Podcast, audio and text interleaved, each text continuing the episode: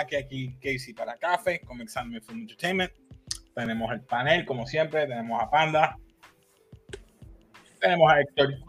¿Qué es la que? Y hoy vamos a estar hablando nada más y nada menos, como siempre hacemos, otra película. Y hoy vamos a estar hablando de la película Boss Level. Boss Level.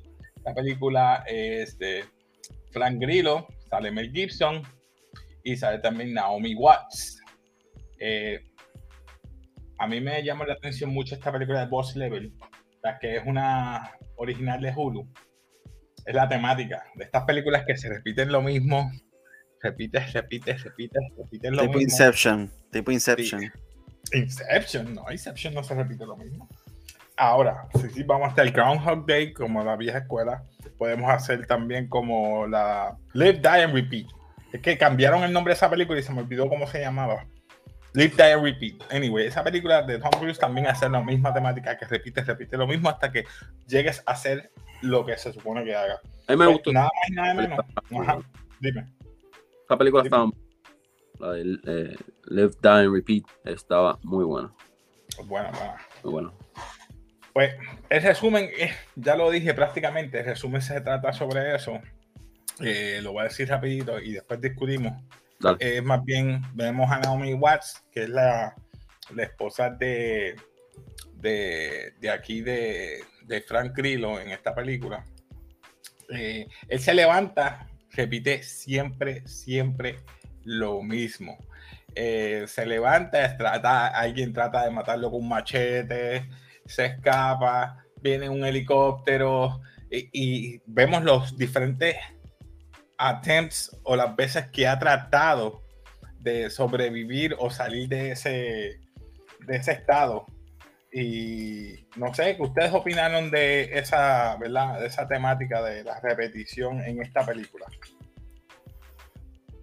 Este, bueno, primero que nada, este, es bien difícil, es bien difícil coger una película que se repite, se repite todo lo mismo y tratar de, ¿verdad? Sacarle el, el modo más provecho posible.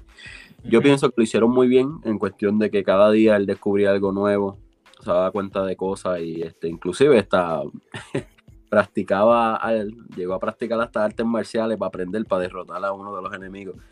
Es algo bien interesante. Este, ¿verdad? Coger la temática. Él llegó a un punto que ya se cansaba. Ya se cansaba de, de- de lo mismo, de lo mismo. Y dijo, ah, mira, me doy por vencido. Hubo una, una parte que él se quedó dormido y dijo, ah, y todo el tiempo seguían ma- matándolo en el sueño, matándolo, matándolo, matándolo. Y este, hasta que por fin decidió, no, no, tengo que hacer algo sobre esto.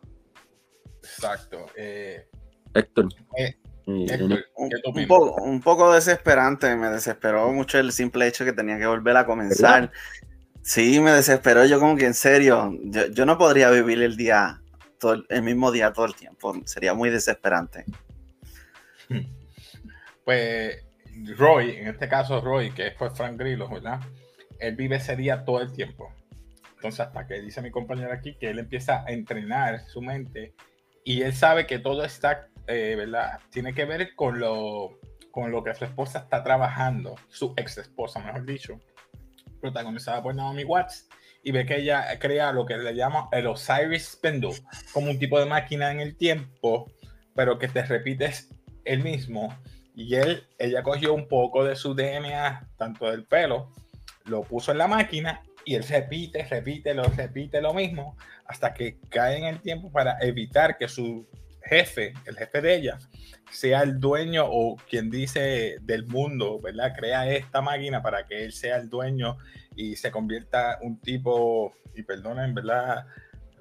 La comparación, un tipo de dictador, pero eh, también aprende sobre una lección de vida, es que nunca tuvo tiempo para su hijo, porque un tipo que siempre estaba en la Delta Force, eh, eh, entrenando siempre, no supo cómo interactuar con su hijo. En esta, él va, se escapa y entra en este mundo de torneos de videojuegos, de videojuegos, pero vintage.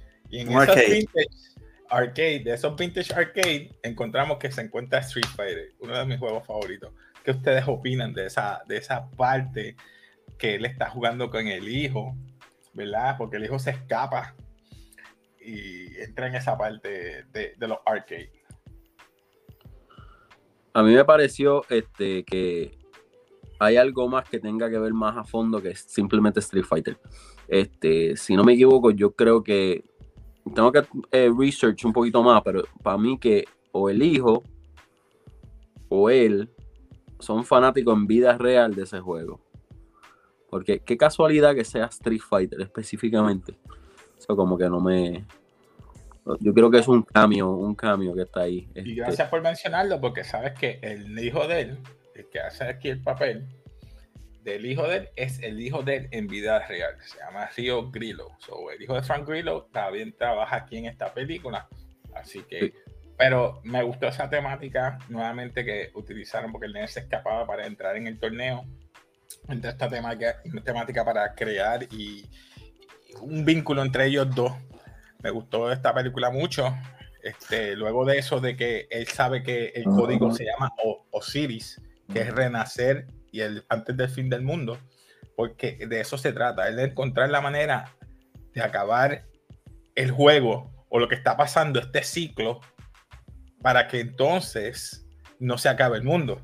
O sea, que él tenía que matar a todas estas personas que lo seguían matando. El helicóptero, el, enano, había un enano, había una muchacha de espada, había dos muchachas en la... El hillbilly, el hillbilly. Que lo atravesó con un arpón, eh, un sinnúmero de y había tanto, ah, eh, tantas veces, las veces que iban como cuántas, 200 hasta que entró en depresión, como tú dices, porque él decía que no podía lograrlo hasta que se dio cuenta que tiene que llegar hasta, la verdad, Naomi Watts, la esposa, eh, la ex esposa, hasta que llegue donde ella, para que entonces ella le diga qué es lo que tiene que hacer, pero tienes que pasar 14 minutos. Eran 14 minutos que tiene que llegar donde ella, ¿verdad?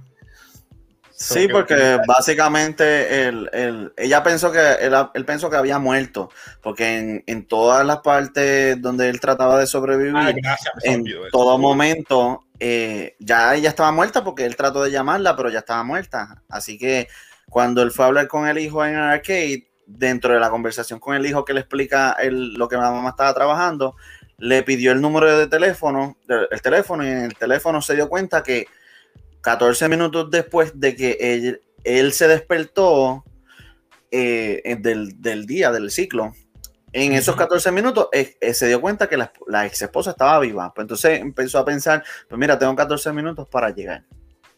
Exacto, utiliza el helicóptero, llega, pero eso fue de cuántas muertes, después de casi dos, 300.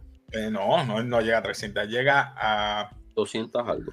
200 y pico. Creo que a 200. A la 249 es la última que eh, él, le presentan para ¿verdad? hacer todo. Pero llega a la 248. La 248 es que empieza a, a matar a todo el mundo y llega a los 14 minutos y rescata a, a su ex.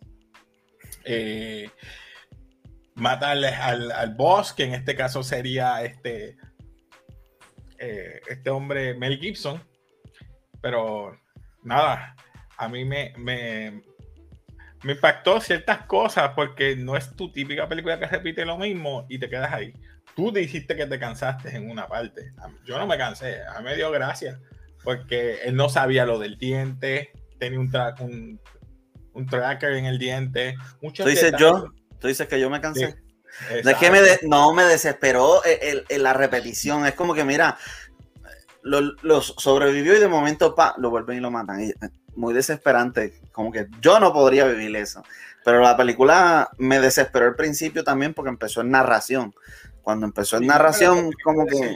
La temática, por ejemplo, Naomi Watts, o mejor dicho, Gemma, ¿verdad? Que es la que creó Osiris Spindle y lo activó ellos no sabían, y me refiero a ellos, eh, Mel Gibson, tanto el coronel Clive Venture, Clive Venture se llama él, Clive Venture no se acordaba ni cómo lo pueden desactivar.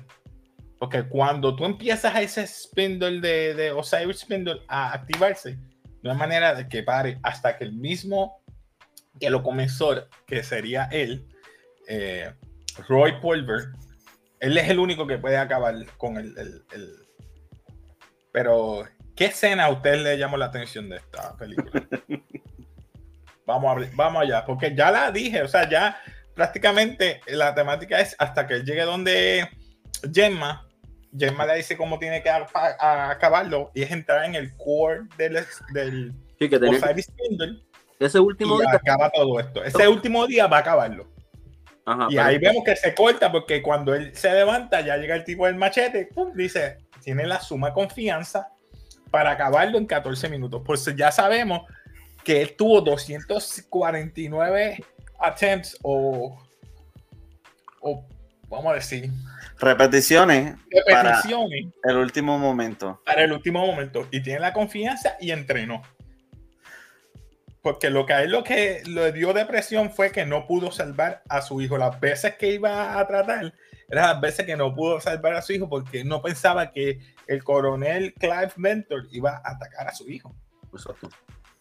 Así que nada, esa es la parte down de esta película, pero nada. eh, Tu parte favorita que dicen. ¿Qué parte te gustó mucho? La más que te gustó. de verdad.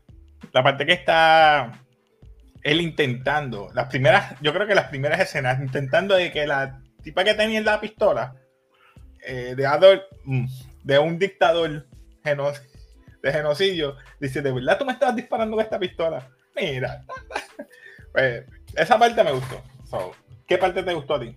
A mí, mira, a mí sinceramente me gustó la parte cuando él fue a buscarlo uno a uno a todos los que lo estaban matando y como que se desquitó. Esa parte a mí me Y otra quería decir este, que fue excelente idea que hayan usado el mismo hijo real para la película porque se, se, se vio genuino, la parte, ¿verdad? Entre él y el hijo. Es como que más genuino porque, pues, en verdad son padre e hijo. Este, tú, Héctor, ¿qué parte de esto? La parte de Guanín, al final, cuando está tratando de matar a Guanín y Guanín lo mata mil veces. Ah, la- Que él la- tiene que la- entrenar. la la. Y me desesperaba mucho que decía, I am Guanín. La And guardia I sería did this. Esta que está al frente, ¿verdad? La, La de negro. la- la de negro. Esa es la que. Ah, tú sabes otra cosa curiosa, que cada vez que él iba a hablar con la muchacha que lo estaba hace, le decía algo diferente. Le decía ¿Cómo? Principiante, después le dijo sé un poquito. Sí, a, a, dijo- a, a Michelle Joe, ah, ¿cómo se llama ella? Dai, Dai. Charlie's Angel. Sí, Dai Feng creo que se llamaba, no me acuerdo, pero eh, algo así. Pero ella le enseñó, le enseñó y En un día. en un día. Este, después Eso de ahí, que creo que más que nada. Ah, pero una La cosa pelea final, es que la eh, pelea final no fue súper rápida. demasiado. Súper rápida. O sea, Es que, que el el- boss level era él mismo. Porque No, no. él tenía que superarse. El boss level era él atacar a todos a la vez. Porque los atacaba a todos individuales. No llegaba. Y no llegaba. Y entonces él lo- los llegó a matar a todos, pero el boss level era cuando él los tenía a todos en el mismo edificio. Que ahí dijo, ah, yo tengo que superar el boss level, pues todos al mismo, en el mismo momento. Que él lo que hizo fue saltar del nivel 1, en vez de ir subiendo hasta el nivel 100, básicamente, se tiró al nivel cheat 100. Hizo un, Hizo un para ir al nivel 100. Se fue en el avión, brincó todas las tablas y llegó al boss level y hizo un code para entonces matarlos a todos. Cogió la ametralladora del avión, de la, perdón, del helicóptero y los aniquiló a todos. Porque el. ¿verdad? el boss sabemos que era más bien eh, Clive Ventor, que No hacía nada, no peleaba. Más, es más bien el que hacía más era el, el, el, el otro, el, El guardaespaldas. el, el Gunner. Gunner, ese. El guardaespaldas. Oye, ¿y ¿qué tú opinas de cuando estaban en los videojuegos? Esa interferencia que había mientras él estaba allá adentro. Esto era el, el tracker. El tracker. Ah, el tracker. Por eso es que nunca lo cogieron. Tenía tres minutos más de vida allá abajo. Porque interferencia de, los de los artefactos No lo podían lo consiguieron. Sí. Cuando salió, es que lo pudieron conseguir. Inclusive yo creo que cuando él brincó, ¿verdad? Que llegó al boss level, que llegó a lo último, él yo creo que se dejó el tracker para cogerlos allá con la, con la minigun. Eso mismo. Nunca se lo quitó. Como todo el mundo lo siguió, lo, sigue, lo siguieron para allá, pues ahí mismo los cogía todos. Bueno, vamos a graduar la película. Esta película es súper sencilla, no hay mucho que decir. Basura, mediocre, no los reconocimientos, memorable o legendario. Memorable. ¿Qué tú le, memorable. ¿Qué tú le das a este Héctor? Memorable. Memorable, mi gente. Yo Memorable. le doy memorable por el mero hecho de que, ok, la puedes ver una u otra vez, pero quieres ver los detalles de cómo lo mataron, pues por eso es que te, te insta a ver de nuevo y el por qué. Me gustó la actuación, quedó buena, sencilla, divertida. Una comedia dark, si se puede decir. No mucha acción, pero acción que te, que te sorprende. Así que nada, mi gente, ya saben, aquí en Café, algún otro tema que a usted le gusta, siga, ¿verdad? Eh, Suscríbase al canal. suscríbase al canal.